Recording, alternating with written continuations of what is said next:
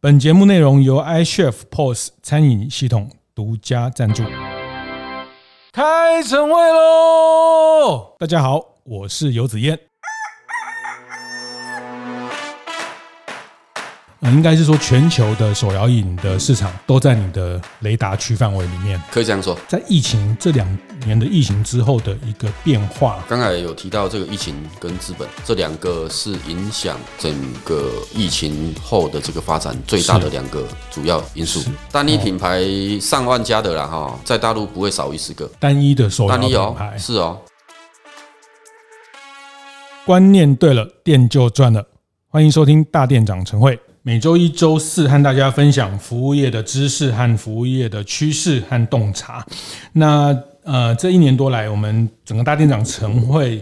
也已经超过一百期的呃节目了哈。那在这一百节过程，也非常谢谢很多在全台湾各地的服务业的伙伴跟服务业的非常好的品牌的经营者来跟大家分享。那我觉得大店长的这个社群特别可贵哈，就是大家在不管疫情的过程，不管服务业经营的这个路上，大家都非常非常愿意分享自己看到的、自己学习到的啊。那我最近看到的一句话也非常棒，就是你赚到的就要给别人哈，那你学到的就要教别人哈。那我想这个都是在做持续经营，呃，你赚到了，你就要跟伙伴分分润，你就要跟伙伴分红，你就要帮伙伴创造更好的呃这个经营的环境，帮客人用餐的环境，帮客人体验的环境，投资的更好哈。那我想大家做持续的品牌经营，赚到的就是要拿出来花掉， 哦那学到的就是要拿出来分享。在大店长晨会的这个平台，那大家把学到的拿出来分享。这一集我非常呃特别，也非常开心能邀请到一位。呃，我的在也是在这个行业里面的一个业师，一个老师哈， 一个高人。好，我们金乐客国际的林东信东信兄哈，那先请东信兄跟大家打个招呼。哎、大家好，哎、我是东信，很高兴跟大家来分享这个关于茶饮料行业的一些业态的一些信息，谢谢。对我每次在一些场合，像东信兄参加大店长见学团啊，或者是在我们读书会，我都一句话来介绍他，他就是这个手摇产业的军火供应商， 他就是台湾的手摇饮这个产业，大家都知道，台湾的手摇饮的产业是台湾的国茶哈。那嗯，从这个春水堂到五十岚到这个大家听得到的这些品牌啊，COCO 啦等等，那他们很多的不管是设备、原物料，包括茶茶饮里面的这些呃原物料产品，东信兄的这边金乐客其实都是一个很重要的供应商。那这样的军火商。很少在台面上讲话， 就像我们跟美国买 F 十六， 那你你永远不知道去找谁买，因为这个军火商是一个很很神秘的行业。那军火商掌握了很多的资源，军火商很清楚哪一个国家现在的战备状况怎么样，妥善率怎么样， 哈，因为他整个维修后勤，所以东信兄他非常清楚每一个这个刚刚提到的这些手摇茶品牌营销的状况，因为他叫多少料，他的呃机器用了这个这个汰换的状况怎么样，他都非常清楚哈、所以我常常从那边偷偷的去打听一些品牌的状况啊，当然当然他也不能随便乱讲，因为这个是他客户的机密哈、但是他常常会跟我分享整个行业的趋势哈、那我想这一集我想特别请他来分享手摇饮这个产业的趋势。那在开始之前，我想还是先请东信兄跟大家呃分享一下金乐客国际这家公司的整个业务的范围大家好哈，我们是从做这个设备起家的，是关于这个餐饮也好，或者是到后面的这个专注在茶饮料行业哦，所有的开店的 total solution 是哦，那从封口机啊、果囊机啊，哦，所有的设备，还有这些不锈钢吧台等等这些塑料五金，开水机也是，是哦好、像伟字牌也是你们的代理对，嗯大家很呃熟对悉的嗯是是是哈、就是我们核心的产品。是就关于开店的物资这一块哦，就是你们想得到的我们都有，你们想不到的我们也有哦是哦啊，这个算是比较能公开的秘密嗯，哦，因为都摆在台面上嘛，没什么是秘密。是哦，那当然有一些秘密不能讲的哈、就我们也知道说，这个每一家连锁店的它的这个，诶、这个独特的配方，对，或者是在原物料这一块哈、大家都比较保密一点，对，哦，我对们都比较不会去谈这一块。嗯，哦，那其他的话都比较开放一点。我们从零八年哦，我个人去这个大陆创业开始，是，到诶、那时候是单打，嗯，到二零一五年的混打是哦，我是们把一些厂商整合进来了。哦。哦，这个就比较有这个团队的这个概念。我记得你跟我讲，那时候零八年，就是就是卖那个大家在手摇茶店看到那个装茶汤的那个大水壶那些东西，对从对这对，些就东西是那开始个诶、那个叫茶桶。茶桶，对，嗯我想这个茶桶应该现在诶、市场上了哈，我们应该是领导了。是哦是不管是是，价格还对，就是是大家它的到多手样摇化茶店看到它在已经这个这调茶里面那个大的茶桶都是你们在对对对供对应，对那那时候那个嗯你就开始在零八年就呃在对岸的这些需求，你就开始在是是协是，助他们，对哦。那这个行业呢，其实也不是什么高科技，都是一些中低阶的制造啦。哈、哦包含我们所用的这些设备，其实不是那么的精密。哦，都是一些比较普通的电器而已，只是说它是商用品对，耐用。嗯，哦，那这个就是商用跟家用的概念是一个分水岭。那因为这，尤其是一五年、一六年以后，大陆在这一块哈急起直追，是，台湾基本上已经没有空间了。哦，坦白讲，嗯嗯所以呢，我们转换了一个方式，Made in China in Taiwan。 ，OK，哦，我回呃，我们现在在台湾经营，可是呢，我所有全部都是大陆货哦，因为这些东西它具备竞争力是哦。坦白讲，我们现在十十一住行啊哈，是没有一样你是离不开大陆的，那是对嗯不可能的。 ，iPhone 也是大陆做，是的，哦，我们穿的鞋子等等都是大陆做的，没有必要去跟它抗衡，只是说用它的这一个优势来转化成我们的可打的武器是啊、哦，武器去跟人家买不一定要自己造，嗯，哦，因为这个东西太低阶了，是而且整个生产链呢，这种东西你在大陆那边你是玩不过它的哦，它的规模就这么大，是哦，我打一个比方来讲好了，一个法国巴黎，一个巴黎哈、大概有我们据我们调查有一百八到一百九十家店，整个巴黎加起来也不会超过两百五十家店。手摇茶店，是的，哦哦，好，就算让你三百家，是三百家什么概念啊？一个三线城市就不止三百家了，是哦，可能五百家、一千家都有，嗯。哦，那你说这个市场规模差距这么大的情况下，大陆它把这块已经做得很便宜很好啊，我们取其优来自己来做就可以，只是说我们要做一个整合哦，比比如说刚才一个一个茶桶来说哦，台湾也有做茶桶啊，可是东西都一样了，对价格至少能差百分之三十以上是哦，诶，吓死人呢，三十很大很大，是我们的我们的毛利都没那么多是是哦，所以我们就善用我们在大陆所这个累积的这些资源跟经验，我们把它带回来，是哦，做一个 CP 值很高的东西哦，让大家在开店的时候呢，可以降低成本。其实听到这边，大家就会知道说，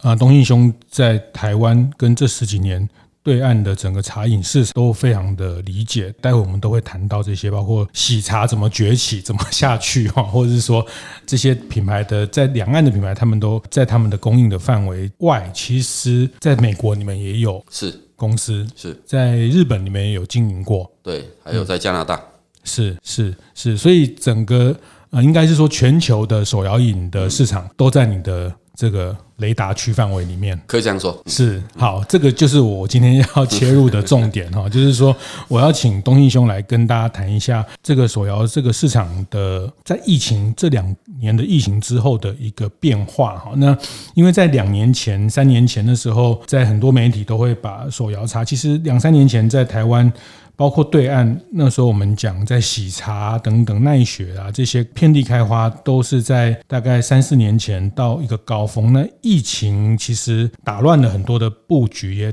让很多整个呃手摇饮不止哈，包括餐饮都重新洗牌。那当然，现在疫情的状况相对比较明朗之后，其实整个市场已经没有办法回到过去，它已经是新的一个状态哈。那我想要今天要特别东信兄请教，就是他看到的这个经过两两年的这个大整理之后，两岸甚至全球的整个手摇茶市场大概有什么样的一个新的方向？啊，这是我今天要问的啊。那也有另外一个原因，就也很多大店长 问我说，其实大家都会觉得开手摇茶很好赚，然后觉得比咖啡更好赚， 嗯，是蛮好赚的，可是要是能蛮好赚赚钱的嘿哦。那这个我到底好，就是很是很好赚的一个生意，嗯，可是呢，竞争这么多，你要餐饮就就是这样了哈、最少是二八嗯啦，哦，十家要倒八家，这是一定的。你能经营到最后，你有办法能维持到最后的那百分之十，啊嗯，那你靠的是什么？是对不对？就刚才子燕讲的嘛，哦，这个市场变化很大的。对那营销哦，我们说这个呃线上，尤其在疫情以后，哦，它发展的很迅猛，是而且很多样，嗯，哦，多样到琳琅满目，你都看不懂，嗯，哦，什么样的行销方式都有。是呃，在大陆有一个观念哦，就是你线下开多少，你线下花多少，你线上就花多少。我线下开一家店，我是五十万好了，比如说，嗯，我线上我就准备砸五十万，对，台湾人做得到吗？哦，那为什么你线下你都能花五十万，你为什么线上你不花五十万？难道线上不重要吗？是现在是决胜线上哦。哦，哦，线下只是基础而已哦，那你怎么透过这两者的这一个互动哦，把它串联起来是哦？这个是我觉得你能在那百分之十到二十的，我觉得这个是关键。以目前来说，是，哎，我我还是想帮大家问一下，开咖啡比较好赚，还是开手摇比较好赚？目前啊呢、哈，我们坦白说，就是说，还是我们回归到生活哦。我之前我们也跟你分享过那个嘛，生活化才能规模化是哦。那你咖啡 OK 啊？咖啡已经规模化了，Seven 全家已经帮你规模化了，这个才是我们要喝的咖啡。嗯，你说这个咖啡它占比的百分之多少？扣掉这一些之后，你还剩多少可以抢？是，是不是？生好活化，嗯 OK 好，这个是我们服务业常讲的，进入刚性需求了，对是的刚需了，对哦。那第一波进来抢的是谁？星巴克嘛。对，谁又抢了他一半？路易莎嘛，谁还能抢路易莎一半？嗯，就是路易莎一半的一半就抢是路易莎。嗯，哦，你说有没有办法当往下做？当然是有办法，对，一定有办法做的。嗯，哦，只是说现在这个对手还没出来。哦，那其他就就做小众了。小众嘛，台北大街小巷林立对很多，文你青说他们咖啡辛苦店？吗？嗯，你去问一下就知道了嘛，是辛不辛苦？嗯，很辛苦的。嗯，哦，因为毕竟什么？毕竟这一块的，呃，偏向精品化的这一块市场，它消费是有限的。哦，我还是要生活。回是，归到生活，我不可能每天一杯三百块喝精但品。但手摇也是生活啊，是啊，不一样哦。我刚才讲的三百是精品，那个不是生活。对对对对哦对那但个你说咖啡相较于手摇，咖啡是有走进生活，早就走进生活了。对，所以规模哦化， Seven 已经带进去了，对，所以呢，像超商已经把这一块吃效那么那么大的市场啊，哦，全家加 Seven 去掉了多少？嗯，你要不要算那个杯数？嗯，你算杯数之后呢，你再回归回来算其他的杯数，你就你就看到整个数据了。是谁谁吃掉了咖啡市场？不是我们开店一家两家这些人，而是他们把市场吃掉了。哦，那咖啡再进入到这个生活里面，就是家里面哦。对可是现在咖啡太太普及了哦，哦，玩家啦哦，他可能占了这整整个市场的很小的比例。对，这个不是我们看的市场，我们也不我们也不会去看那一块。那两个哪个好赚？哦，或者是说以门槛来说啦，哈，或者是如果两个让我选择，我还是会选择茶饮。是哦，是因为这一个，你说 seven 有没有做珍珠奶茶？有，有啊，嗯，可是它卖的怎么样？嗯，哦，这个大家心里都有数难难了，喝，但是买得到，哎，买得到，哎，对，哦，它大概我知道大概有七八百家嘛哈，包括现萃茶或是一些嗯对呃珍珠类的东对西，嗯它是非常有限的，可是这一这一类的话，它是打不过传统的这些饮料店，嗯那这个就不是财团财团它所能抗哦，这个这个抗衡的。是这个就就就是在我们这个发展这三十几年来，因为茶饮比较早起来，对，它在我们的生活还是相对于咖啡重要，哦，就是茶嘛。是东是，方人喝茶玩咖啡，西方人喝咖啡玩茶，嗯，哦，这个不会变的，这是个结构就是这样。是，所以茶饮它相对市场分散，对它的可能性比较多，对，它更生活化。更生活化，哎，啊，咖啡的生活化这一块已经被超商吃掉太多了。是你跟他拼价格嘛，他可以买一送一呢，对对，时不时两个月就推出嘛，买一送一。买十杯送十杯，对，买十杯送十杯，好、我们就寄杯，一次就寄一百杯。对，很多人是这样的啊，我也是啊。你说寄杯之后，它的价格剩多少？二十块呢，是是，因为它它不靠这个赚，它要比带，茶饮料还便宜呢。对，那你说这个这个好赚吗？ 是。哦，答案就有了。嗯，我觉得这一段已经 就是，这是东信兄的功力，已经帮大家从整个局来看哦，就是说加以，比如举个例子，你要加盟茶饮，还是要加盟咖啡啊、哦？或者说你要开一间呃咖啡店，你要想这个整个市场的局是怎么样，那茶饮的状态是怎么样？那茶饮的机会大，然后存活率，当然其实餐饮的门槛相对不高，但是存活率也不见得高哈、哦。但是它的机会，它可以进到消费者的接触面还是大的哈、哦。在茶茶饮这件事情，因为呃这个茶饮。我们从小就在家里喝茶哦，那只是说因为都市化，因为都会化之后，因为在都市或是上班哦，你不太可能带一个茶具，中午在那边装在那边烧开水泡茶，你就是买一个茶，那其实都是我们很少的生活的内容哈。那所以这个是大家也提供大家一个分析看这件事情，那不是只有好赚不好赚，那后面的呃这个毛利是一件事情，那后面整个呃商业的市场的逻辑。其实茶跟咖啡是很大的不一样，是那这这集我们专注谈茶的部分，就是说还是请您从比较大的趋势来看，就是说我我刚简单用疫情前后就这两三年哦，那在两三年前有一次我们那时候我们也常常聊天，我们就觉得那时候台湾的很多茶的品牌其实走到海外是非常有机会的，然后那时候台湾的。茶的品牌也也又一个高峰啊、哦，那中国的喜茶等等的这些，也变成了他们的一个新兴的一个，包括它的创投的很特别的赛道跟跟风口哈、哦，那大家都在往这边去投钱，但是疫情打乱了这这整个整个牌局哈、哦，那那你你看到的在在这个过程里面，哪些市场它还是成长？中场休息一下，来分享我们节目合作伙伴 iChef 的相关讯息。今天要介绍的是 iChef 日前发表的云端餐厅，跟各位大店长们介绍一下云端餐厅的概念。简单的说，它是将外带订餐、内用扫码点餐、到餐厅自主快递等多种订餐方式，通通整合到 iChef POS 里。这样一来，餐厅老板就可以透过单一 POS 系统，直接管理多个来源的订单。对餐厅营运上面来说是非常便利的。除此之外，iChef 也和爱食记、沃克岛等知名美食平台自动整合，为所有使用云端餐厅的 iChef 店家争取更多曝光机会，而且不需额外费用。有兴趣了解 iChef 云端餐厅的大店长们，欢迎上 iChef 的部落格或是官方网站看看哦。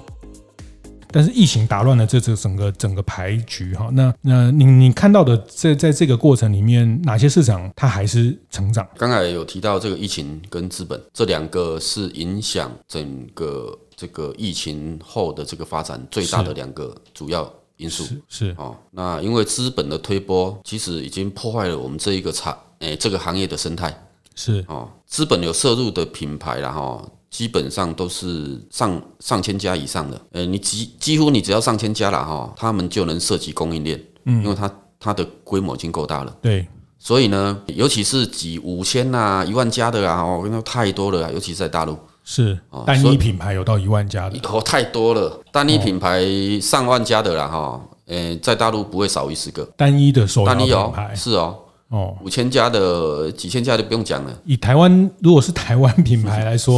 我们最上千家最最只有大的一个就是大概是 COCO 嘛哈，对，全球大概有三千多家，是嗯是台湾大概最最最大的品牌大概是这个规模，诶，没有，台湾有上千家的哈，哦我们说饮料行业哈，只有一个唯一一家突破一千家就马上下来，清新嘛哈，哦，清新福泉诶它有上去哦，一千马上下来，现在在九百上下，再少一点点，是是，所以在在大陆万家的单一品牌已经哦很出多现了，太多了哦，这个都是资本堆叠的结果是啊。我刚才讲了这一个疫情啊，哈，导致我们这个行业生态的转变，嗯，哦，还有资本这两个是主要的因素是在这里，因为玩法通通不一样了，是规则全部被改了，像您刚刚讲的线上的投资、对线上的营销，像瑞幸咖啡的这种玩法等等，都是线上的投资。对。阿瑞幸咖啡是一个败部复活很经典的案子，对，这个有机会我们谈啊。 那个，但是手摇也是一样，手摇也是因为资本的摄入，它是的的线上更活跃，对。它整个生态都对，不一因样为。它不是卖茶而已，资本不是玩茶，嗯资本是玩钱呐、啊，嗯，对不对？嗯，啊，这个茶只是它的载体啊，对，它透过这一个载体来发力嘛，不是卖茶哦，就是卖到最后呢，它涉及的，它也卖原物料了，它自己成立自己的贸易公司，是甚至成立自己的工厂，是，它也开始在卖茶叶，嗯它也在卖果汁等等。嗯嗯，所以现在呢，工厂其实也蛮蛮辛苦的，是。所以在中国的这个手摇市场，并没有因为疫情而让资本退场，没有退场，因为餐饮这个是不可缺的，在我们生活里面。是哦，那你看这个整整个餐饮里面呢、哈，在这一段疫情里面，影响最小的就是手摇饮，是，甚至手摇饮它有成长哦，嗯，哦，小幅成长哦，对，哦，整个行业的体量是成长的，是其他餐饮都已经是东倒西歪了，它还在成长，那为什么会这样？还是有很多的这个这个因素，包含哦，我们手上其实有很多大陆的这些客户，台湾人回流，嗯，哦，参与这一个进驻，哦，也回来自己创立品牌等等。是，那因为这个茶饮料的它的投资规模比较小，嗯，它弹性比较大对，哦，所以它会比较好做调整。嗯，船小嘛，是哦，你船那么大，对嗯怎么掉头？难转弯，哎，很难哦，所以呢，它存活率就高了是哦。你你一个月烧一烧一百万啊，我我撑死我就烧十万啊，啊，我会不会跟你烧？那你嗯又看你自大家的口袋不一样嘛，所以他比较愿意烧是。哦，是不是这样？所以在中国大陆这个市场的手摇还是非常的活跃，资本还是非常多往这边去竞争。对，但是台湾品牌应该没有什么空间了，对不没对？有，就是剩下 Coco 跟一点点，是其他都对也蛮辛苦的。是是，一点点就是台湾的五十岚的北区对，啊的到到对岸，因为他们五十岚在海外被注册掉，所以在对岸的市场都用一点点。那但是美国跟日本呢，有一段时间大家觉得美国。其实台湾很多品牌，包括歇脚亭、包括八五等等，在美国市场两三年前也开始去经营。嗯那那这一块就比较有我们台湾品牌的空间嘛，应该是这样讲。诶、其实国外哦，它有本地的一些品牌在，只是我们对他们认识不多而已。哦，不管是八五也好，歇脚亭也好，或者是日出茶太、右脚的日出茶太等等对，或者是快乐柠檬，嗯哦，这几个在国外算做得不错的嗯，啊。他们有一个共同特点，就是出去的时间点比较早，是比较早了哈。诶、我觉得这个是到目前为止最大的这个区别点。嗯他早去，他有这个机会。嗯，哦，那你说现在去有没有机会？当然有啊，因为这一波疫情打掉很多店。嗯，哦，如果要抢滩，这个是一个很好的时机点。是台湾跟大陆，我们把它看成比较相类似的市场。嗯其他海外的话，这一个市场他们做的这个茶饮料的这一个这个结构啊，哈，菜单呐、对是比较不一样的是哦。因为这几年，呃，台湾也受大陆的影响，往水果茶在走。嗯哦，我们这个行业的，我们先分大品类：对奶茶、哦水果茶、嗯加料茶、嗯纯茶是哦，就料茶是四个区一个板块，再往下还分嗯哦，还分哦，因为现在一直在细分，对分到最后，大家都很很想被清楚的看到，所以一直在做细分。是水果茶目前看起来依然是主力嗯哦，只是怎么去运用而已。嗯哦，台湾有很多丰富的水果，大陆对也是。是哦，我们会运用这一些这一些在地的这一些嗯这些元素啊、原物料来运作。是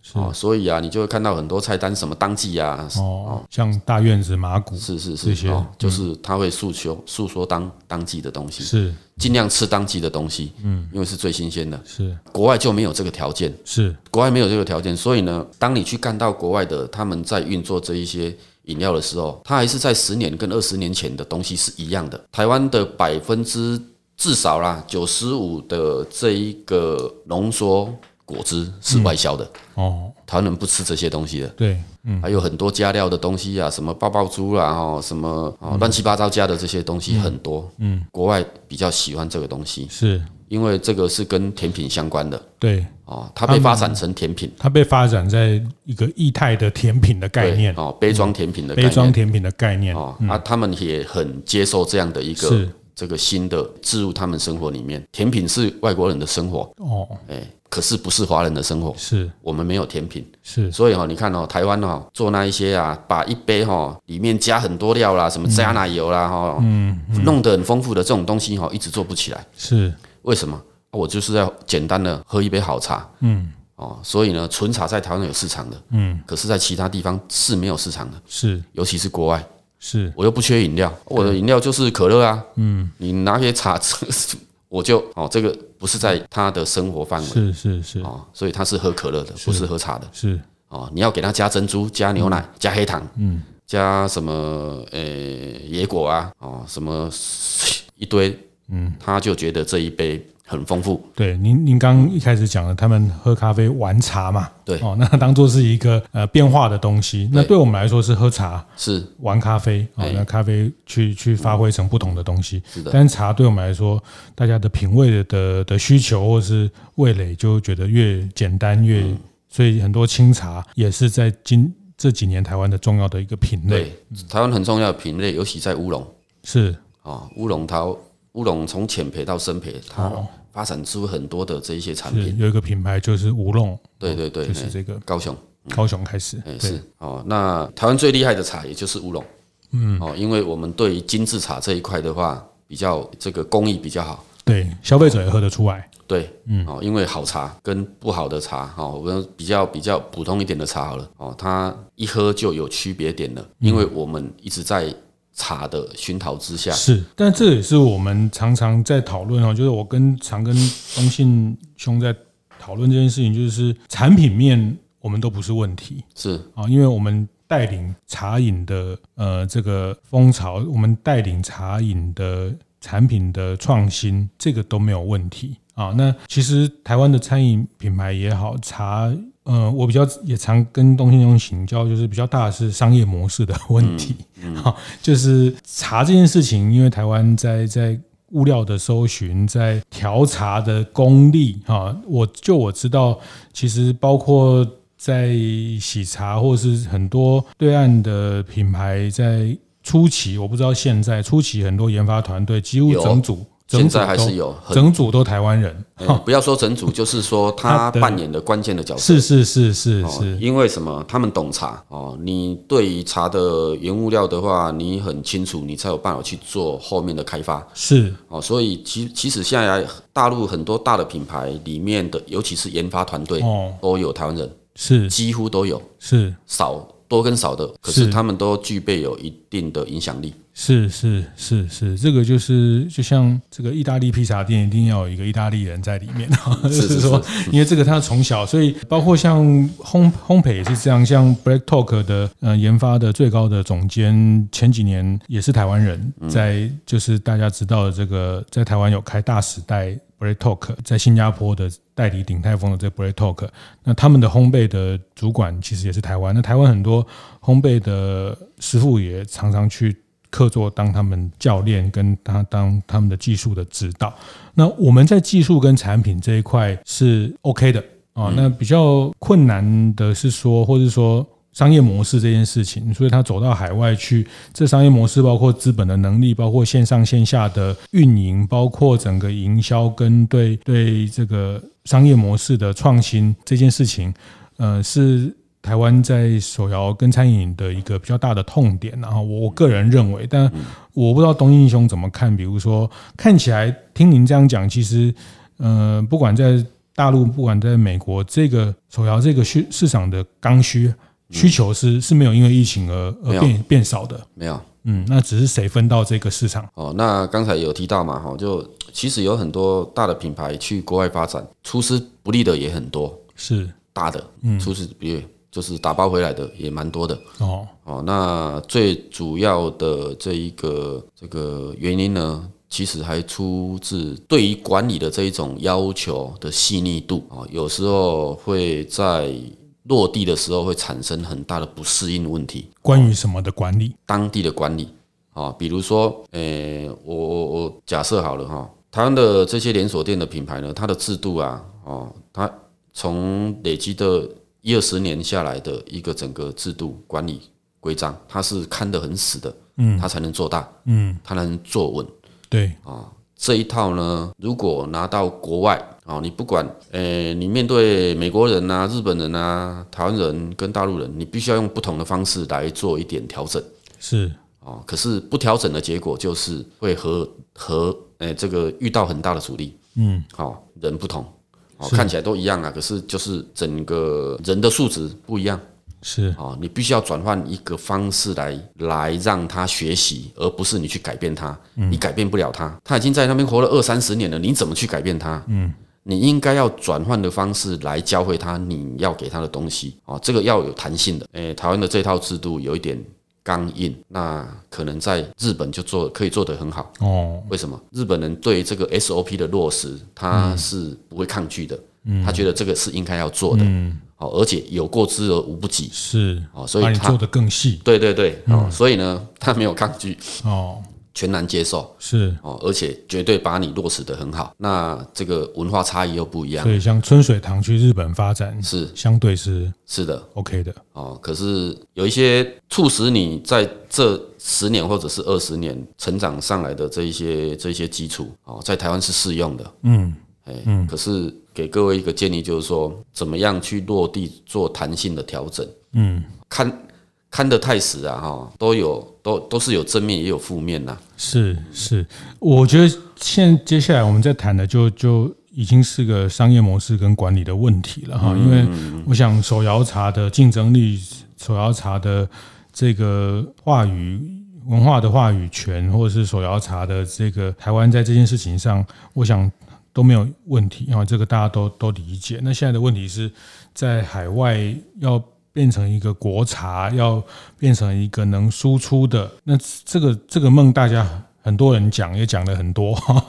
那其实老实说，实现的并不是那么多。是啊、并不是那么多啊、那你你觉得看起来，当然疫情又是一个更大的挑战，因为在这个疫情的波动里面，呃，消费的模式也改变了，你的线上的模式，你的消费行为能不能去重新去对应，这个又是在疫情的新的挑战。但你你觉得相对在海外做的比较好的品牌，在以台湾来说，还是有几个对，呃，我刚才讲的， 嗯，哦，就是出去比较早的这几个，哦，像是茶太，呃，像是呃，我们说普遍啊，哦，做的海外还还不错的哦，像日出茶太啊、春水堂啊、哦茶汤会啊、哦，哦，呃，Coco 也算还可以，嗯，快乐梦也还可以，是，其他的话可能都有一点小的数量啊，哈，只是说这个数据我们没有经过统计哦啊，这些比较大家比较常看到的哦，出国会看到的这些品牌，嗯，那新兴的品牌呢，像当红榨汁机，对不对？马古哦，是水果茶对。做的很厉害，但他没有走到海外，有。开始在布哎局，他们一每一个连锁店一定会布局的，是一定有的啊、哦就我们刚才所有谈及过的这些品牌，一定都有待布局，嗯，程度不一样。是，国外这一块呢，大家都看好的对，哦。这个市场，我想台湾人一定有很大的机会啊。这个机会点呢，来自于哦，我觉得最重要的关键点，除了刚才所说的这个整个这个管理以外，还有它的那个供应链问题，这是个一直没有办法突破，突破不了哦。为什么？你经济规模做做不起来，你的供应链再再低，要把它发展得很完整，嗯，这是很难的一件事情。可是呢，我们可以经由我们的这一个行业里面的这一些资源，把它做一个初步的整合，嗯，哦，没有供应链完整，我要什么什么都有，那是不可能的。可是我们尽量让在当地呢，把这一些我们现有跟我们合作的这一些这一些经销商也好，或者是在当地做的很久一二十年的这一些供应商也好，不管他有没有跟我合作，可是我们会把这些资源呢再整合一下，嗯，给到你，嗯，哦，因为当地总有一些物资你可以做取代的备案，是哦，很多时很多时候啊，你卖大鱼蛋，糖没有了，珍珠没有了，玩不下去啦。可嗯是当地一定有，哦，像这些大货，哦是，糖、珍珠、奶精、茶叶，嗯，哦，这四个这个饮料店里面必备的，少了一样都不用玩了。所以这四种东西在国外一定有，嗯，哦，那把备案做好，尽量做到不缺料啊，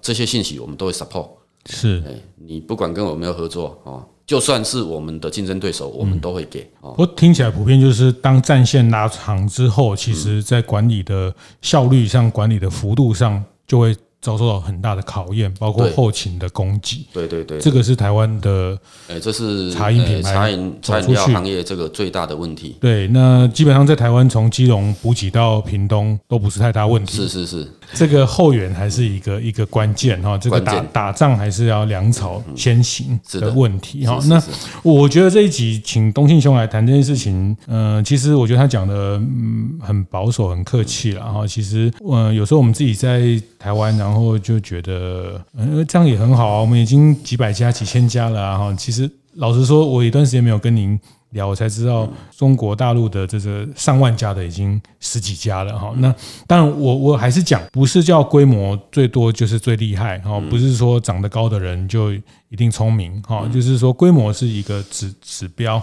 那它可能很快变大，也可能很快。泡沫哦，但是呃，这个商业的强度，其实在全球的竞争里面，比我们想象的严厉、严酷许多啊、哦。那从我们的角度看到的，只是我们熟悉这些品牌在海外的成绩，但你没看到是更多在海外当地的品牌，很多海外的华人，很多这个在海外原创的品牌，其实他们就就在地就就占据了很大的市场的份额，这个都是一般比较不会去看到。那总觉得台湾又去哪里插旗，台湾又去哪里插旗，我我想也也不是要泼大家冷水啦， 就是说，我觉得因为特别借用东信兄的观点，因为他们在全球的这个手摇的供应链都都是一个很重要的军火商的角色，那他们比较看到整个全局的状况。好，那那最后我还是请教，就是说。对于在台湾的手摇品牌总部的建议，你刚提了一些啊、哦，那嗯，确实要跨海出去，要有这些比较长的管理的计划、后勤的计划。那还有还有什么路？他们还可以玩什么？诶、打法很很多种啦，哈，两两种嘛，正规战跟游击战。我刚才讲的就是正规战，就是刚才举的那几家大的，他们都会进货柜出去，因为他们在本地已经有一点小规模了，是所以他货柜过去之后，他可以把货分掉，对，哦，它可以让货柜的频次多一点。嗯，可是当你如果如果你只有一家店或两家店，你怎么一直进货柜？那是不可能的。嗯，所以你只能用邮寄的方式来解决我刚才所用的这一种，配合当地的供应商哦，来补足你的这一个供应链上面的缺陷哦，就两个一个比较不同的做法，是诶是这样。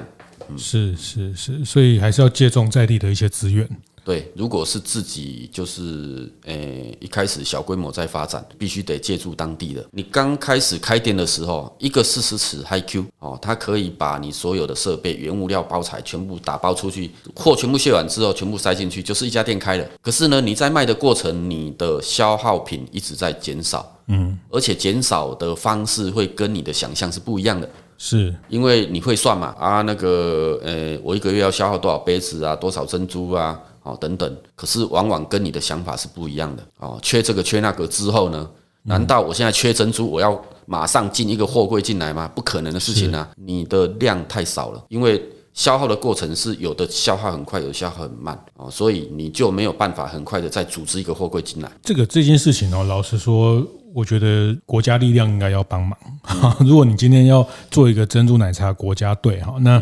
大家知道韩国料理，他们随着韩剧。到全世界去推广，韩国政府其实，在泡菜，其实在这些原物料供应链提供业者很大的一些帮忙哦。那他们是在做这个基础建设的帮忙哈、哦。这这这个我要稍微批评一下台湾的政府在这件事情的想法。哦，就是说，我们政府也也很帮业者，老实说了哈，哦有时候帮太多，而且帮错地方哦，然后就帮大家行销啊，然后组一个什么联盟啊，但是其实那个痛点是在供应端这件事情，那它比较没有办法被看到，但是这个是我自己在看到，包括韩国、包括泰国他们在推料理的全球化的时候，泰国厨房的这个全球化计划，他们是呃去打通这些呃在在海外开店的原物料的供应的角色。那回到台湾就变成就就都是民间自己想办法，或者是说要有供应商去额外想办法这件事情哈。那政府的力量在这个部分，其实帮帮业者可能是最，因为它很多还是涉及到呃食品安全啊、通关啊等等这些哈。那嗯、呃像也有也有这个像呃春水堂也跟我分享过，他们那时候要把机器运到日本，那日本的海关非常严格，也要叫他们把机器切开检查哈，所以他要运两台一样的机器，一台给给日本去切开。那这其实那个也不是什么太高阶的机器，但是它的海关作业有这样的需求条件在规范哈，所以这个都是在经营上的一个成本的痛点哈。那我我想这一块，呃，我我觉得在政府的这一块的力量，目前其实是是应该去着力。去去帮忙啊，这个是是我看到，其实大家的痛点在这个。那最后我也想再跟东信兄请教你，你刚刚是讲说在对岸他们的线上线下投资是一比一，台湾就没有这样的风气。那我我觉得这一块也是，就是说往外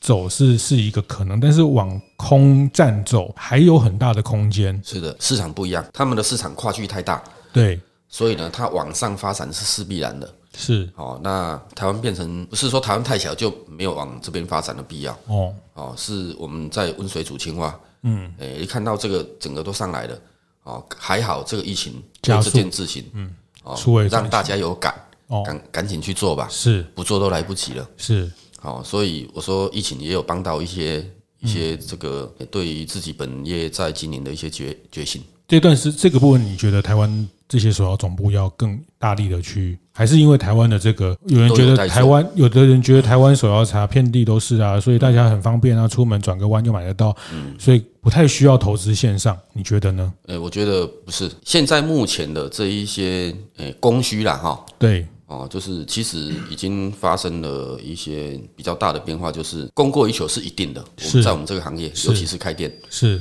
那你怎么样成为在那百分之十 OK，哦，你做的功课就多一点，嗯、你就有机会。嗯，你不做你是一定没机会的。那后来居上的太多新的品牌，是就是你一直看到，诶，怎么这两三年很多新的品牌在我们周围一直在产生？嗯，为什么？因为这个行业太成熟了。嗯，哦，很多这些弟弟妹妹啊，去打工啊，对几年之后我也要当老板啊，是这些太多了，对而且这些人都有基础的，而他们没有这一个历史的包袱。嗯，哦，他出来之后，年轻人嘛，哦，就是网络世代。对，哦，他接触的都是那一块的，哦所以这些人以后会很蛮强的。是这个绝对是碾压老对手的嗯最最最然后，诶他们出生的世代是不一样的，乱拳打死老师傅，对哦，他出乱招你也哎看因不为懂，因为太多了对哦，总总有几个乱拳打对了，对对对对对，你也看不懂，你也你也等你看懂的时候就来不及对，了，可是他就是对了。诶，最近有一些一些一些一些蛮有特色的，嗯，我我我不是说他们的饮料很有特色，是让你看到了，是是因为它有差异化，你看到它嘛？是嗯难道你会去喝它吗？没有，就是看到它了是哦，那不断的出现在你的面前。是哦，哎、都有听过这一家，可是就没喝过。嗯，哦，那喝有没有喝过不重要啊，可是你已经看到他、听到他了。哦啊啊，为什么会这样？是，还是线上的关系嘛，对对不对？对。哦，所以老品牌哦，老神在在这一这这个啦哈、哦，